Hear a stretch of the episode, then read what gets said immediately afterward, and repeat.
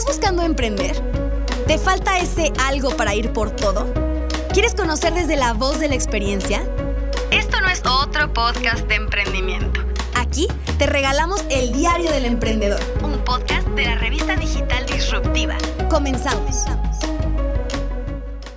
Hola a todos, ¿cómo están? Pablo Dios aquí y bienvenidos a Disruptiva de Núcleo. Hoy voy a hablar de lo que llamamos el interés compuesto del éxito y vamos a tratar la causalidad como el orden natural de las cosas y la anatomía de un negocio.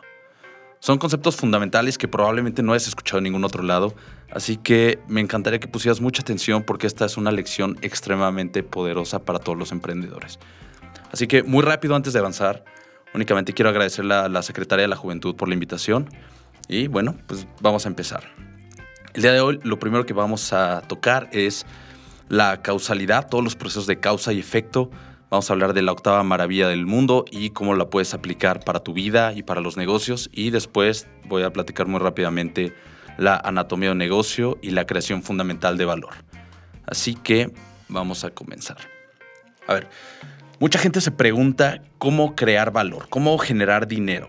Vamos a decir que estoy en una situación donde a lo mejor estoy quebrado, estoy viviendo en casa de mis padres sin saber mucho o, por ejemplo, que acabo de perder mi trabajo y lo único que tengo es a lo mejor mi teléfono y mi computadora y necesito darle comer a mi familia. ¿Cómo fregados le voy a hacer para generar dinero y ganarme la vida haciendo algo, siendo que nadie jamás ha escuchado hablar de mí? ¿Cómo puedo generar suficiente dinero para darles de comer y salir adelante? Bueno, pues lo primero que hay que hacer es entender cómo realmente funcionan las cosas. A ver, en el antiguo teatro griego, los dramaturgos iban escribiendo estas situaciones que se iban complicando cada vez más. Con el avance de la obra, se iban volviendo tales enredos que llegaba un punto en el que los actores simplemente pues, ya no podían salir, ya no había manera de que ellos mismos resolvieran todos los problemas y todo el rollo en el que se habían metido.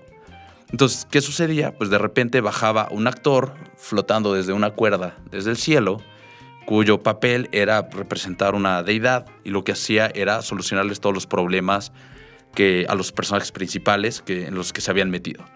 Lo que hacía era castigar a los malos, perdonaba a los buenos, explicaba lo inexplicable y resolvía todas estas situaciones que de verdad eran tales los enredos en los que se metían que era imposible que ningún humano con, vamos a decir, con poderes humanos los iba a poder resolver. Por eso era necesario que llegara este personaje que era un dios para solucionar todo.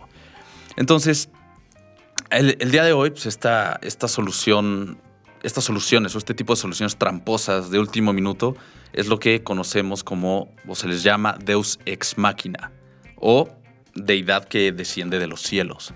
¿Sí? Es, es esta fuerza sobrenatural que baja del cielo al último minuto para arreglar todo lo que estaba mal y todo lo que no tenía solución.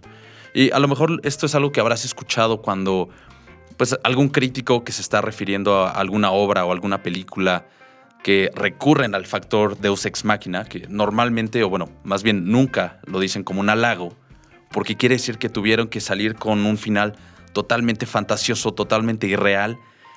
Y lo que sucede es que, a pesar de que esto lo conocemos que es así, por alguna razón la mayoría de la gente allá afuera está esperando este golpe de suerte en sus vidas están esperando este salto cuántico para volverse un éxito de la noche a la mañana. Y la razón es muy sencilla. La mayoría de la mitología cultural, o sea, estas ficciones culturales que compartimos, lo que hacen es venerar este salto cuántico, veneran los éxitos de la noche a la mañana. Incluso a veces, sin darnos cuenta, ah, estoy pensando en un ejemplo, no, no sé si recuerdan esta escena donde estaba eh, Armstrong, el astronauta, bajándose el módulo lunar del Apolo 11 y la frase famosa que todo el mundo recuerda es, esto es un pequeño paso para el hombre y es un gran salto para la humanidad. Pero a ver, esto no es ningún pequeño paso de nada. O sea, a ver, quiero que eh, racionalicen lo que está sucediendo. A ver, tenemos un tipo caminando en la superficie de la luna. Esto no es un pasito de nada, esto es un paso enorme. Y antes de ese pasito hubo cientos de miles de pasos atrás a lo largo de años para permitirle a este sujeto estar parado ahí, en donde está. Pero nuestra sociedad no celebra ninguno de estos pasitos anteriores. Es más, ni siquiera sabemos quién los dio. Lo único que importa, lo único que celebramos, es este último paso heroico de Neil Armstrong bajándose el módulo lunar. Y así es como generamos este, en el imaginario colectivo, esta idea del salto cuántico es, o más bien de que el éxito es un salto cuántico, este éxito de la noche a la mañana. Y a ver, lo primero que quiero aclarar es que de ninguna manera estoy diciendo que los, saltos cuánticos no existen. Simplemente no suceden como la mayoría de la gente piensa. El término salto cuántico viene de la física de partículas, la física cuántica, y se refiere a cuando una partícula subatómica brinca repentinamente al siguiente nivel de energía. Solamente la forma en la que esto sucede es la acumulación gradual de potencial causado por la aplicación de energía a lo largo del tiempo. Es decir, este salto repentino no tiene absolutamente nada de repentino. Un verdadero salto cuántico sucede tras la acumulación prolongada de un esfuerzo.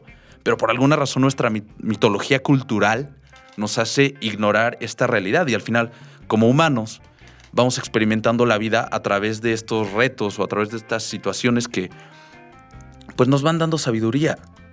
Y entonces esta sabiduría nos permite repetir más y más estas acciones o aquellas acciones que nos dan un buen resultado. Y esta sabiduría nos permite repetir menos las acciones que no nos funcionan o que nos han dado un resultado que no queremos. ¿sí? Y esto se traduce en una vida feliz, pero sobre todo una vida en la que tú estás en control. Y las personas que viven así son capaces de acercarse cada vez más a la verdad. Son capaces de acercarse cada vez más a entender cómo realmente funcionan las cosas. Y esto permite estar en armonía con el universo. Y las personas que están en armonía con el universo, en, en armonía con el cómo funcionan las cosas, son las personas que tienen la capacidad de soñar algo y luego materializarlo. Y entonces, todos los que me están escuchando ahorita se han de estar preguntando, Pablo, ¿por qué fregado estás hablando de esto? A ver, la verdadera pregunta es por qué nos interesa tener un negocio exitoso. Aristóteles hablaba de la eudaimonia como la vida plena, eh, como la vida en virtud, con todas estas características que tenías que cubrir para tener realmente una buena vida. Y después de tantos años trabajando con emprendedores y con creativos, hay un patrón recurrente que al día de hoy no me deja de sorprender. Y es que normalmente las motivaciones detrás de los negocios y de todos los emprendimientos es la satisfacción personal, es esta búsqueda por materializar la, creatividad, es esta búsqueda por encontrar una forma de ganarse la vida haciendo lo que a uno le apasiona. Y eso se traduce a que normalmente los emprendedores no estamos viendo el trabajo como si fuera el trabajo, sino es algo que disfrutamos. Hay mucha pasión detrás de lo que hacemos y esto se traduce que a veces nos cuesta mucho trabajo cobrar o tratar de encontrar una repercusión económica por lo que hacemos, porque al final estamos haciendo algo que nos gusta, algo que nos apasiona. Entonces a veces no se siente como trabajo.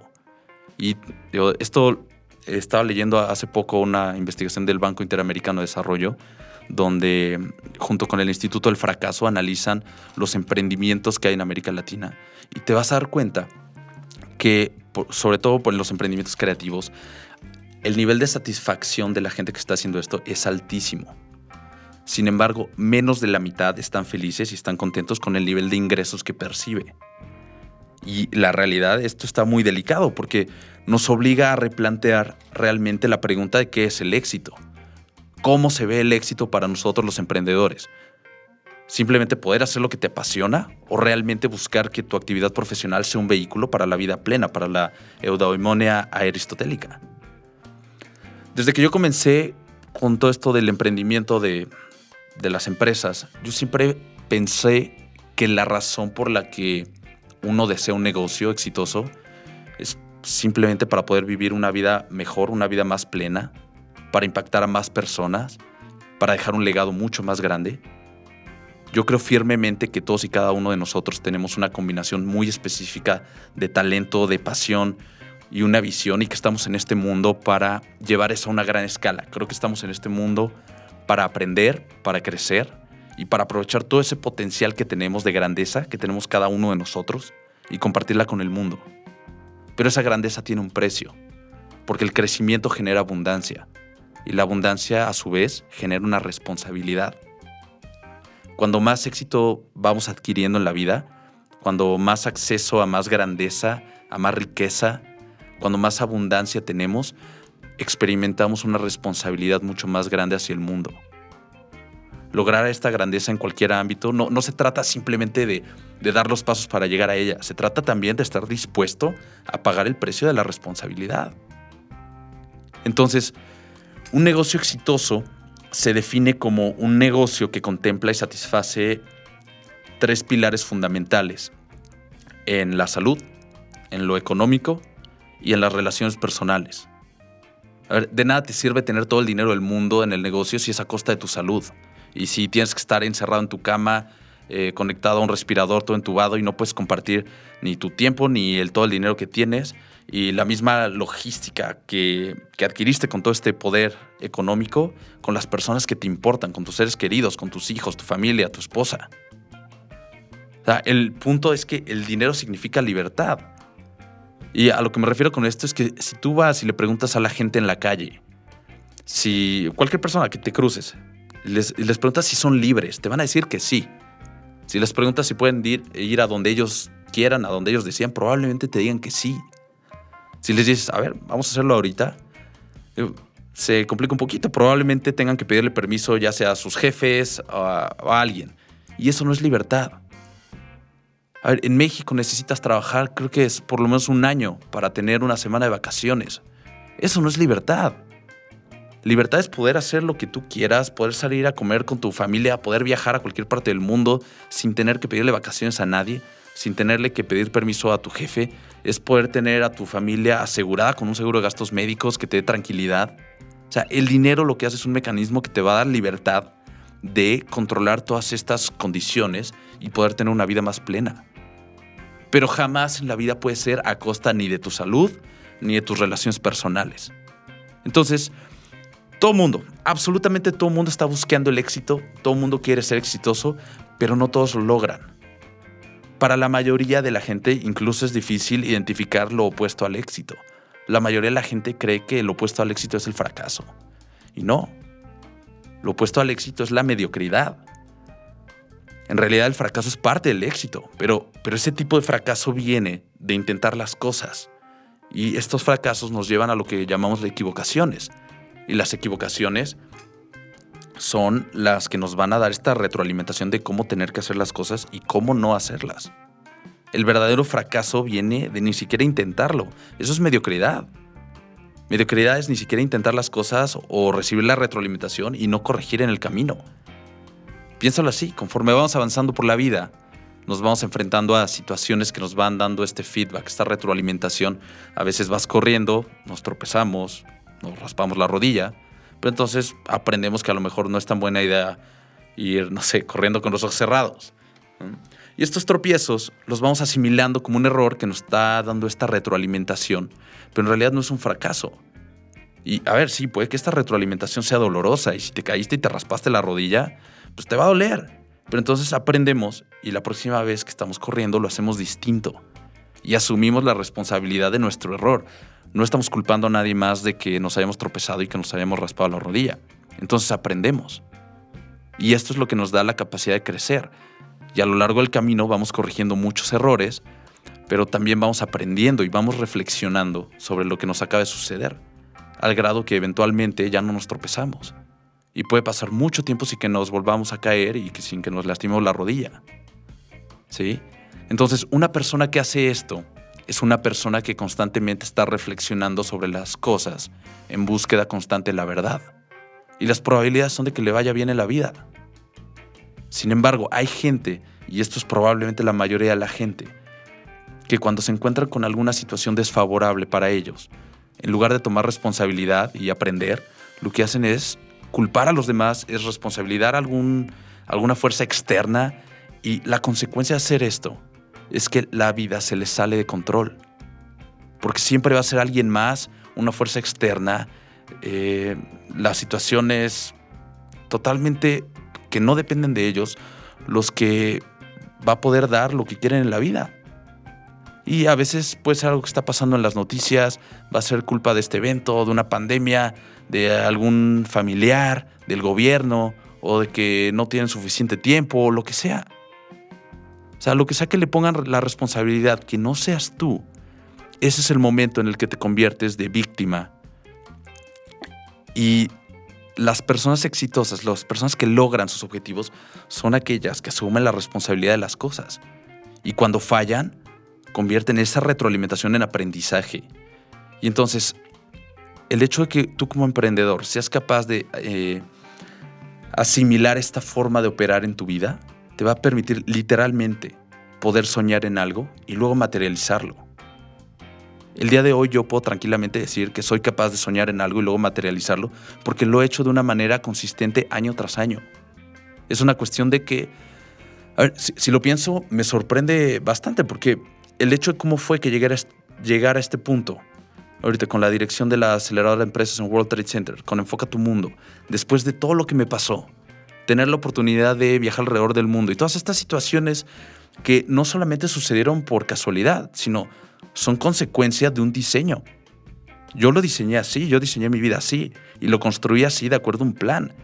Y un plan en el que entré detalles detalles tan precisos como si quisieras construir una casa, a ese nivel de detalle. Entonces, para diseñar esto, pues primero tienes que tener esto y luego esto y luego esto otro. Entonces, tienes que tener, lo primero cuando estás emprendiendo, tienes que tener extremadamente claro qué es lo que quieres. No puedes diseñar un plan si no tienes en mente el objetivo. Me creo que Napoleon Hill habla de que para ganar necesitas una cualidad. Y esta cualidad es la definición de propósito. Es decir, saber exactamente lo que uno quiere y un deseo ardiente de lograrlo.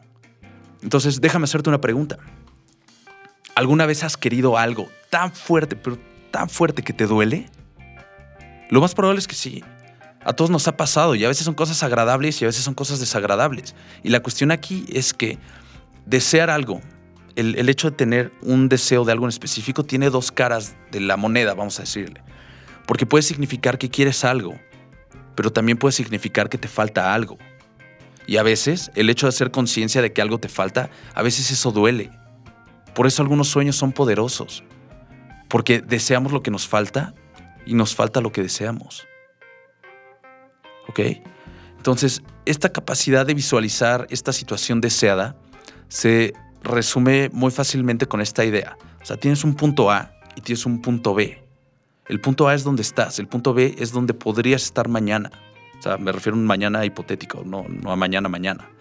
Entonces, la única manera de cerrar esta brecha entre el punto A y el punto B es diseñando un plan de cómo llegar desde el punto en donde estás hasta el punto en donde quieres estar. Y la única manera en la que se logran estas metas, no hay de otra, es si tienes un punto A, un punto B, una situación en la que estás, una situación en la que quieres estar y el camino que tienes que atravesar para lograr esto. Entonces, el camino que tienes que cruzar es este viaje, es la parte más divertida, es la parte más importante que hay que resolver ahora. Y no te lo puedes tomar a la ligera porque pues estos son tus sueños, este resultado se basa en tus sueños. Y lo único que, de lo que se trata esto es que el primer paso, el que tienes que hacer, es pensar hacia el futuro qué es lo que quieres o cuál es tu sueño. Y no tiene que ser necesariamente una cifra económica, pero piénsalo como que esta cifra económica de, cuánto quieres estar ganando, tu facturación, tu empresa, el punto económico donde quieres estar, esto te va a dar la libertad para que si tú lo que quieres es viajar y conocer cada país del mundo, o retirarte antes de los 50 años, o llevarte a tu familia de vacaciones, o salir de vivir de casa de tus papás, esta situación requiere cierta logística que va a ser el resultado de tu negocio lo que te lo va a permitir. Y el problema es que la mayoría de la gente ni siquiera piensa en eso. Y no estoy bromeando. Salte a la calle, pregúntale a cinco personas y no saben lo que quieren. No saben dónde quieren estar en cinco años. No saben cómo se ven en diez años. Entonces, si tú no estás pensando en lo que quieres, yo hoy te puedo garantizar desde ahorita que definitivamente no lo vas a conseguir. Es como si fueras al aeropuerto y llegaras y te subes a cualquier avión. Digo, definitivamente te vas a mover y vas a avanzar, pero podrías terminar en cualquier lugar. Y una vez que llegues, que aterrices en el aeropuerto, vas a decir, no sé, en Senegal, y dices, oye, pues yo no quería estar aquí. pero esto es lo que pasa con la mayoría de la gente en sus vidas. Si no defines lo que tú quieres ahorita y si no tienes cierto nivel de dirección en tu vida, cierto nivel de intención, vas a acabar en cualquier lado. Y vas a voltear para atrás un día y vas a decir, oye, yo no quería estar aquí. No sé si se acuerden del gato tristón en Alicia en el País de las Maravillas. Hay una escena o un pasaje en el libro donde Alicia se le acerca y le dice como, oiga, señor gato, ¿qué camino es el que debo tomar? Y el gato le dice, bueno, pues, ¿a dónde quieres ir? A lo que Alicia le contesta, como, bueno, pues, a cualquier lado. Y entonces la respuesta del gato le dice, pues es que entonces no importa qué camino tomes. Y es que esto es lo que hacemos todo el tiempo, por eso es muy importante tener claro hacia dónde estamos yendo. Porque si no, cualquier camino que tomemos en la vida nos va a llevar ahí. Y precisamente nos va a llevar a donde sea. Entonces, el primer paso que tienes que definir es cuál es tu sueño. Puede ser cualquier cosa, define algo, simplemente no te preocupes si está mal, porque siempre lo puedes cambiar. Pero primero tienes que definir algo, este punto B, y puede ser millones en el banco, pueden ser, eh, no sé, viajar a donde tú quieras, no lo sé, pero tienes que tener muy claro cuál es el punto A, que es tu situación actual, y analizar la realidad de tu entorno, observar la realidad de cómo es la situación actual, cuánto dinero tienes actualmente en tu cuenta de banco, si tienes 500 pesos, si tienes 5 mil, si tienes 500 mil. Entonces, por ejemplo, si yo tuviera ahorita, no sé, 5 mil pesos en el banco, lo único que necesito es tener perfectamente claro el plan, luego ponerlo en práctica y eventualmente voy a tener mi, mi, millón en la cuenta. Así de fácil. Cualquier persona que te diga que es más complicado que eso, uno, te está engañando y dos, no sabe lo que está hablando. ¿De acuerdo? Entonces, no es más complicado que esto, pero sí es más complejo. Y es más complejo porque hay una serie de factores que provocan que solamente una de cada 20 personas logre sus objetivos. Jeff Olson dice que solamente es el 5% de las personas que logran lo que se proponen. O sea, 5% bajo estos parámetros, estamos hablando que el 95% de las personas fracasan y no logran lo que quieren. 95% es muchísimo. Pero entonces, a ver, ¿qué tiene de especial, qué tiene de diferente este 5% de la gente que el otro 95% no tiene? ¿O qué hacen diferente que el otro 95% no hace? Y te voy a decir esto, no es una cuestión de herencia, no es una cuestión de educación, no es una cuestión de qué tan guapos están o qué tan talentosos, o de suerte, ni del destino, ni de la ley de la atracción, ni nada de esas tonterías. Tampoco se trata de otra cosa que estar preparado, ni de hallar la oportunidad en el momento, tampoco es el karma, ni, ni la abundancia del... nada de eso. ¿Sí? O sea, no es que cinco de estas, de estas 100 personas quieran más el éxito que los demás, o no es que estas cinco personas recen más, o no es que lo visualicen más. Y no es de que tengan más esperanzas de que las cosas sucedan y que se lo merezcan más, porque como te decía hace un rato, todos queremos ser exitosos, todos lo deseamos y todos lo merecemos igual. Pero solamente el 5% lo consigue y el 95% no. Y la respuesta es muy sencilla. Y es que este 5% de las personas entienden cómo funcionan los procesos de causalidad. De hecho, existe solamente una constante universal, que es la única verdad real. O sea, la causalidad es que una acción genera una reacción, causa y efecto. Y el truco y el secreto fundamental de todo esto es el factor del tiempo. Albert Einstein decía que el interés compuesto, los que lo entendían lo cobraban y los que no lo entendían lo pagaban y que era la octava maravilla del mundo. Y al principio cuando yo escuché esto estaba como, bueno, a ver, pues esto no hace mucho sentido, lo estudié en la preparatoria, por supuesto que había leído sobre esto hace muchos años, pero de repente me di cuenta de algo. Y es que Einstein estaba hablando sobre el tiempo que genera intereses en todo en este mundo, en absolutamente todo. Y cuando realmente me di cuenta cómo funciona el tiempo, y este es definitivamente el factor que la mayoría de la gente no entiende, es este efecto de cómo se van componiendo las cosas sobre sí mismas de una manera que se van generando intereses. Así como se generan intereses en tu cuenta de banco cuando no pagas tus tarjetas de crédito o cuando tienes un ahorro, de esa misma manera se generan intereses en las actividades cotidianas del día a día. Entonces, cuando tú entiendes esto, cuando transformas tu comprensión, tu entendimiento de la causalidad, y esto es lo que hace diferente a este 5% de la gente que sí logra sus objetivos. Y es que este 5% logra dominar hábitos que son totalmente cotidianos, totalmente rutinarios. Hasta me atrevería a llamarles sencillos. Y entonces puede que ahorita estás pensando así como, Pablo, ¿de qué diablos me estás hablando? O sea, y me refiero a estos hábitos simples y sencillos, de cosas que son tan fáciles de hacer y que es precisamente eso una de las características principales que determina el éxito de la gente, porque son cosas tan fáciles de hacer como por ejemplo la ley de Parkinson aplicada a las finanzas personales dice que todo lo que tengo lo gasto. Y la realidad es que al día de hoy normalmente significa que pues, todo lo que tengo lo gasto y a lo mejor un poco más. Y si te pones a pensar qué tan difícil es apartar un poquito del dinero que ganas cada mes o cada semana, la realidad no es nada difícil. En realidad es más fácil que difícil, pero la mayoría de los otros no lo hacemos. Estaba leyendo el otro día que en Estados Unidos un niño de 5 años tiene en promedio más dinero que un adulto de 40 años. Quiero que pienses eso un momento. Esto significa que un adulto de 40 años esté endeudado, tiene su, deuda ahí de la universidad, tiene las tarjetas de crédito. Entonces, un niño que tiene ahorrados así en su alcancía, en su cochinito, unos 10, 15 o 20 dólares, tiene mucho más dinero real que un adulto que tiene sus tarjetas de crédito al tope, que están en números rojos.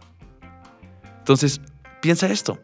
Estas actividades son tan fáciles de hacer, pero tan fáciles de no hacer, como en el tema de la comida, por ejemplo, Estados Unidos, México, tenemos las poblaciones más obesas del mundo.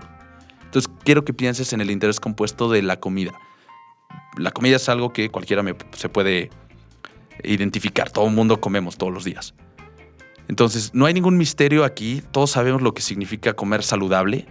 Y sin embargo, tenemos el país con el número uno en obesidad infantil y creo que somos el número 12 en obesidad de adultos. Y el problema no parece que esto simplemente se vaya a, resolver, parece más bien que va a seguir creciendo. Sabemos que como sociedad estamos gordos, sabemos que tenemos sobrepeso, a tal grado que hay una industria enorme de suplementos alimenticios, de nuevas rutinas de gimnasio, de nuevas dietas, de entrenadores personales. Y tu alimentación es una causa directa de las principales enfermedades de muerte como cáncer, como temas del corazón y diabetes. Entonces, literalmente, nosotros solitos nos estamos matando con nuestra comida y lo sabemos, pero claramente la mayoría no está haciendo nada al respecto. Y no porque sean hábitos difíciles de hacer, sino son tan fáciles de hacer, pero tan fáciles de no hacer. Todo el mundo dice que está a dieta. Y todo el mundo podría lograrlo el, objetivo. O sea, no es algo complicado. Entonces, ¿por qué no sucede? Y esa es la pregunta del millón. Y la respuesta es que los hábitos que te llevan al éxito son fáciles de hacer y te van a llevar a un éxito increíble, pero no todos lo practican.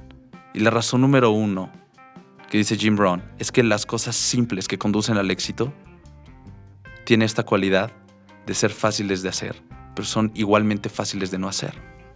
Es igualmente fácil agarrar un poquito de dinero todos los días y también es igualmente, y ponerlo en tu alcancía, y es igualmente fácil no hacerlo.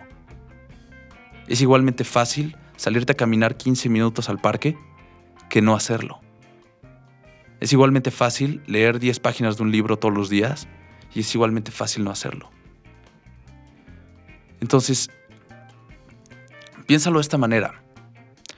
Esencialmente todas las personas que estamos vivos en el planeta, desde Carlos Slim, desde Bill Gates, Jeff Bezos, Donald Trump, todos realizamos casi las mismas actividades todos los días. Todos comemos, todos dormimos, todos pensamos, todos sentimos, todos hablamos, todos eh, escuchamos, todos tenemos relaciones personales, todos tenemos amigos y absolutamente todos tenemos únicamente 24 horas al día. Estos son 169 horas a semana. Lo que sucede es que llenamos esas horas de una manera u otra y las personas que corren maratones o las personas que ganan medallas de oro en las Olimpiadas también comen, también duermen igual que lo hace la gente que tiene obesidad mórbida. Los empresarios exitosos también piensan, sienten y tienen amigos, al igual que las personas que viven en la calle. Y la gente que gana mucho dinero lee libros, y la gente que están quebrados también lee libros, sin nada más que están leyendo otro tipo de libros. Entonces, básicamente, son estas elecciones chiquitas del día a día las que separan a la gente exitosa y a la gente no exitosa. porque prácticamente hacemos las mismas cosas con ligeras diferencias.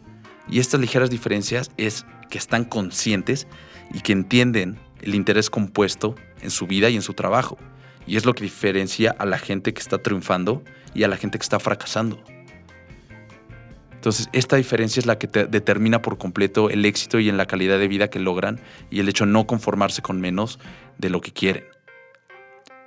Entonces, esto es la mayor arma de doble filo que existe en el mundo, porque este es absolutamente el motivo por el que todos, absolutamente todos, somos capaces de hacer lo necesario para tener éxito, pero también es la cuestión que puede jugar en tu contra, porque el interés compuesto está funcionando en tu vida todo el tiempo cada hora, cada minuto, cada segundo de tu día, cada, cada paso que das, cada elección en la que tú haces, se va componiendo con el tiempo.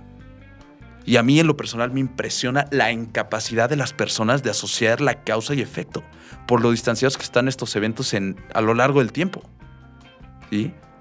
Entonces, esto sucede cuando el, el, efecto o el resultado de lo que estás haciendo no se manifiesta inmediatamente, sino a través de una curva exponencial a largo plazo. Es como, como si no sucediera para la mayoría de la gente. Vamos a ponerlo así, vamos a, pensar en alguien que empieza a hacer las cosas, empieza a dedicarle todo el día a su negocio, entonces despierta la mañana siguiente y no se da cuenta que, más bien se da cuenta que su cuenta de banco no está llena de millones de dólares. O es como si alguien que fuera al gimnasio un día y esperara ya tener el cuerpo perfecto.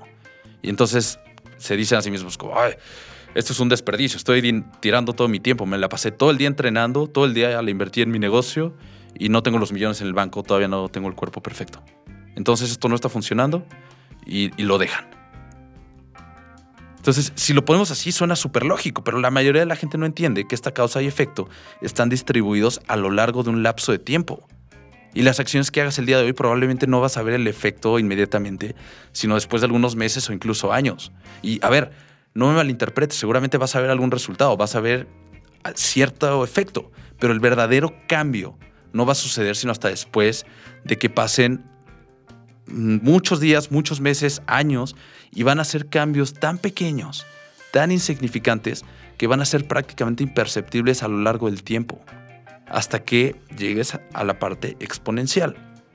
¿Sí? Entonces, y la curva del éxito y la curva del fracaso, una va para arriba, una va para abajo, se ven prácticamente iguales al inicio. Todo el tiempo se van, van paralelas, paralelas, paralelas, hasta que de repente se empiezan a distanciar. Y esa es la diferencia, estos pequeños errores de criterio que son muy sencillos, que tiene el 95% de la gente, que el otro 5% lo sustituye por disciplinas muy fáciles de hacer, pero también muy fáciles de no hacer. ¿Sí? Y las implicaciones que tiene esto para ti, es decir, las acciones que hagas el día de hoy, como por ejemplo si decides empezar un negocio hoy y dedicarle un muy buen rato a la investigación de, mercado o a los a lo que sea, a tu contabilidad, los efectos o los resultados que vas a ver van a ser más bien pequeños. Y estos resultados pueden ser, no sé, unas pequeñas anotaciones en los márgenes de un libro y, bueno, a lo mejor vas, vas a leer estas cinco páginas del libro o vas a tener mucha claridad sobre tu nicho pero te vas a empezar a cuestionar poco a poco el por qué no estás viendo estos resultados tangibles. Y al final del día no se trata de conseguir estas cinco páginas, el punto es que lo hagas todos los días y con el tiempo los resultados se van a empezar a ver cada vez más grandes y más grandes. Y esa es la maravilla del interés compuesto. Y a mí me pasaba muy frecuentemente que al inicio trabajaba durísimo, hacía mucha investigación de mercado sobre mi nicho, tenía que trabajar súper duro, me obsesionaba leyendo libros y hacía cosas que se supone que tenían que ser, pero no veía el resultado inmediato y me desesperaba. Hasta que unos años después de repente se da este boom, como que de repente todo empieza a llegar y pues, están las ventas, está llegando el dinero a la cuenta de banco. Entonces, ahí fue cuando me di cuenta de que esto era el resultado del interés compuesto de todas esas cosas que había hecho a lo largo de los últimos años. Y esta curva de crecimiento se veía más o menos así. O sea, en el, en el primer año perdí muchísimo dinero, en el segundo año ya habíamos hecho el primer millón, y nadie ni siquiera sabía dónde se había ido ese dinero. Entonces, así fue sucesivamente, cada año fuimos creciendo y los resultados se ven cada vez más como una curva exponencial. Y ustedes se van a preguntar, bueno, ¿cómo demonios sucede esto? ¿Cómo es que alguien pasa de tener una deuda impagable como la que yo tenía a los resultados que tenemos ahorita en las empresas? Y el resultado es que esos números en la cuenta de banco no son resultado del trabajo que hice esta semana ni de este año, sino es el efecto compuesto del trabajo desde el inicio. Y así es como funciona la causa y efecto. Entonces los efectos de las acciones y las decisiones que tomemos el día de hoy, probablemente vamos a ver esa repercusión muy pequeña de forma inmediata, pero sí ver componiendo y ver generando esta curva de resultados exponenciales con el tiempo. Y de verdad, cuando tengas 60, 70, 80 años, espero estar cobrando y recibiendo estos dividendos de las acciones que tomamos cuando era mucho más joven. Y aquí es cuando vas a ver los resultados reflejados de haber tomado la decisión de, por ejemplo, de haber leído ese libro o de no haber ido a esa fiesta por dedicarte a tu negocio. Y eso es una curva exponencial. Y ahora, aquí está la otra fuerza que se contrapone. Y es cómo se ve, si tú ves en una gráfica cómo se ve la memoria, si tú buscas en un paper científico cualquier publicación de cómo funciona la mente y cómo funciona la memoria, te vas a dar cuenta de que más o menos es una curva exponencial, pero al revés, hacia abajo. O sea, si tratas de recordar lo que hiciste hoy en la mañana, probablemente te vas a acordar. Pero conforme va pasando el tiempo, la memoria se va desvaneciendo. Y lo delicado aquí es que se va desvaneciendo de manera exponencial, hasta que se vuelve prácticamente imposible recordar algo que alguna pregunta, no sé qué desayunaste el, hace dos miércoles. Entonces, no revises ningún documento, ni tu calendario, ni nada. Solo trata de acordarte qué desayunaste el miércoles de hace dos semanas. Entonces, si eres como el 99% de la gente, no te vas a acordar. Yo no me puedo acordar ahorita de, lo que desayuné ni siquiera ayer, no se diga hace dos meses. Entonces, si me explico, es, prácticamente imposible saberlo. Y ahora, siguiente pregunta. ¿Qué estabas haciendo la tarde del 13 de agosto cuando tenías tres años de edad? Pues está imposible acordarte de eso y eso es a lo que me refiero. La mayoría de los humanos confiamos en que nuestros recuerdos son exactos y que son muy precisos y que nuestra memoria es esta cosa infalible, pero la realidad es que es tan pero tan volátil que pasa algo fascinante cuando se cruzan estas curvas. Y esto es algo que yo no me había dado cuenta y esta es la razón por la cual los humanos somos tan falibles. Y eso es lo que hace ver a las personas que son tan ricas y exitosas como obra de la casualidad. Pero no es así, la gente no gana maratones por suerte. Y entonces existe esta imposición social que te dice que si eres rico simplemente fuiste muy afortunado o que fue un milagro y que es imposible alcanzar el éxito por tu cuenta, pero no es así. Es causa y efecto. Si tuvieras una gráfica, una tablita, vas a ver cómo ese interés compuesto es la curva exponencial que va para arriba y la, y la curva de la memoria es exactamente igual, pero va para abajo. ¿Sí? Entonces, cuando tienes la memoria alta, te vas a acordar muy bien de, las actividades que tomaste, pero prácticamente no vas a ver ningún cambio, ningún efecto de esa acción. Pero a lo largo del tiempo, cuando empieces a ver los resultados de esa acción, simplemente ya no te vas a poder acordar. acordar perdón.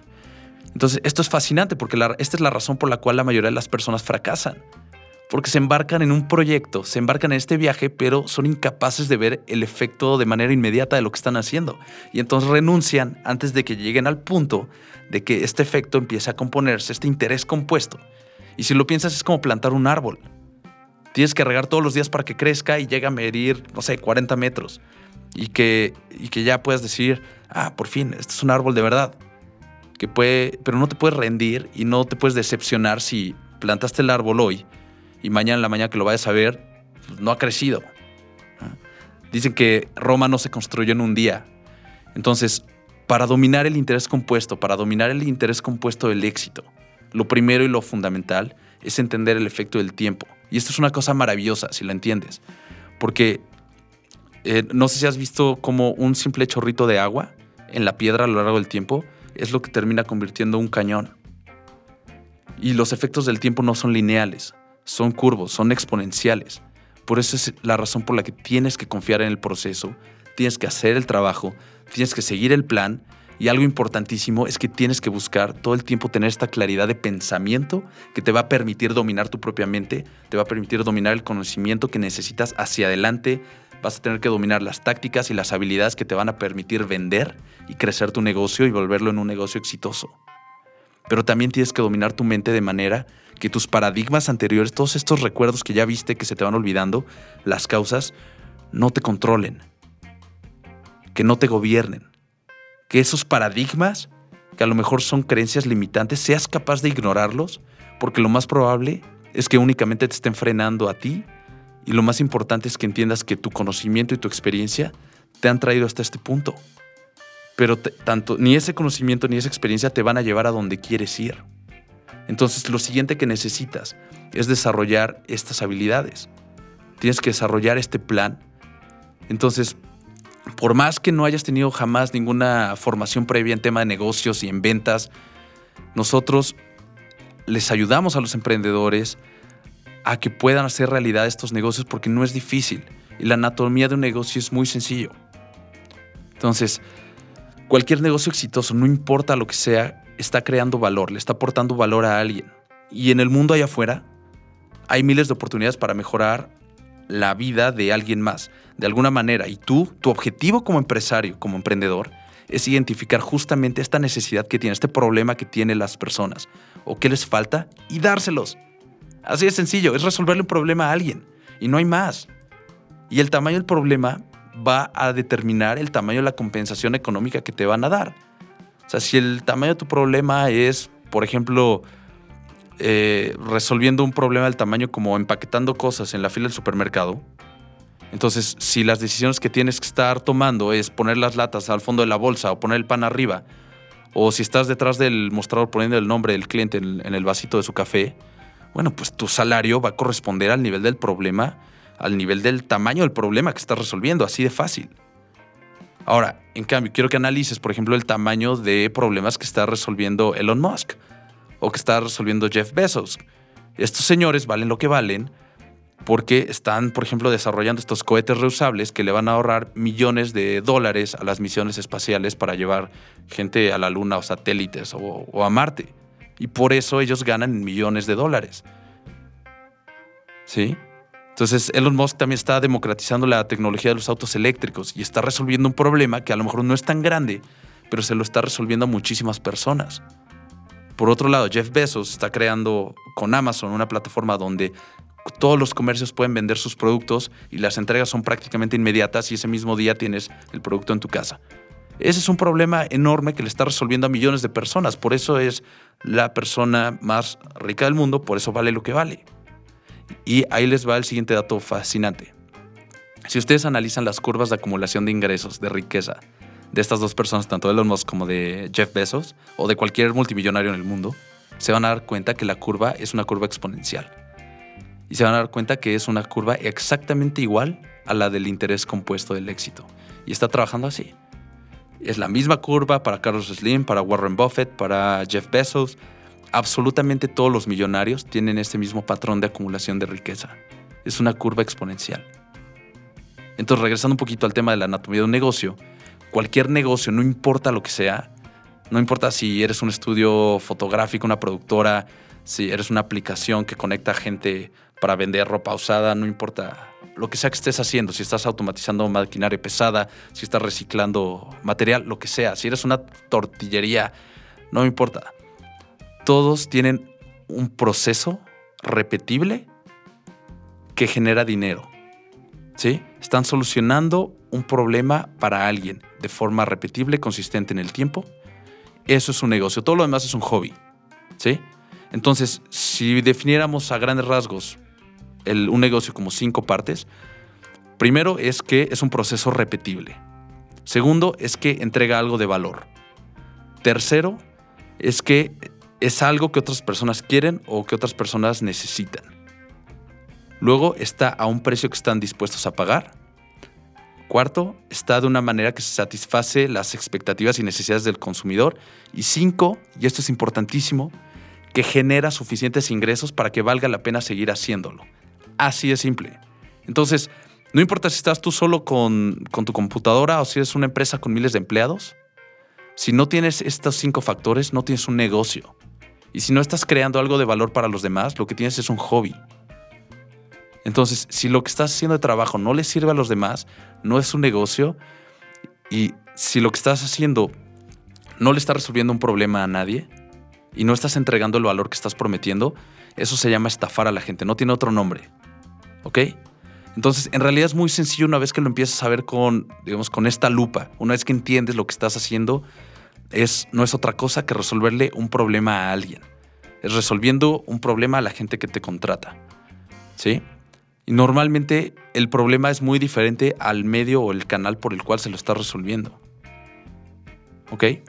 Entonces quiero que pienses en eso. Por ejemplo, em, vamos a decir una productora audiovisual. Ellos creen que venden videos, pero no, en realidad cuando una empresa te contrata para un video, lo que te está contratando es más ventas. Entonces es un resultado el que estás vendiendo. Que, ¿Cómo lo resuelves? Bueno, a través de un video, ese es el medio para llegar al resultado, pero lo que vendes es el resultado. ¿Ok? Entonces eso es importantísimo porque hay que entender que para salir adelante en el negocio, o sea, independientemente de la competencia, jamás vas a llegar al punto en el que quieras estar así como, por ejemplo, Coca-Cola no vende refrescos, sino ellos dicen que venden felicidad. Uber no vende traslados, sino que venden la conveniencia y la eficiencia de, en el tiempo. Tienes que tener muy claro qué problema estás solucionando y cuánto vale ese problema. ¿Cuánto vale para alguien tener resuelto ese problema? Esa es la clave de los negocios. No necesitas nadie más, nadie que te diga que tienes que tener un chatbot y publicidad y un embudo de ventas. Y digo, esa es los emprendedores están totalmente confundidos, distraídos por todo este humo y espejitos de las nuevas tecnologías, pero en realidad no necesitas más que irte a los fundamentos de resolverle un problema a alguien y el resultado pues simplemente va a ser la solución de ese problema. ¿Ok? Entonces, ya con esto quiero terminar. Para todos los emprendedores, tengan muy claro el interés compuesto del tiempo, tengan muy claro cuál es el problema que están solucionando en el mercado y lo que van a vender es el resultado final no la forma de llegar a ese resultado, sino el resultado final. Y esto les va a permitir estar cerrando ventas y tener una empresa rentable a lo largo del tiempo con los ojos cerrados. ¿Sí? Entonces, recuerda que si tienes perfectamente bien identificado el problema que estás resolviendo a tus clientes, puedes tener prácticamente todo mal, puedes tener tu publicidad mal, puedes tener tu mensaje mal, pero si tienes claridad en cuál es la situación deseada, el punto B de un grupo específico de personas en el que te estás enfocando en ayudar, si tienes eso, no importa todo lo demás, no importa que todo lo demás esté mal. Porque si tienes ese entendimiento puedes salir adelante en cualquier situación. Porque este es el fundamento básico, este es el fundamento más trascendental de cualquier negocio. Y esto es más importante que la publicidad en Facebook, que la publicidad en YouTube, que tener tus redes sociales o tu cuenta de Instagram con miles de followers o no sé. Es más importante que absolutamente todo. Si tienes esto bien, vas a tener un negocio que esté generando ingresos y vas a poder estar monetizando tu trabajo. Pues eso es todo por hoy. Muchísimas gracias por escuchar. Espero que lo hayas disfrutado y nos vemos en el siguiente.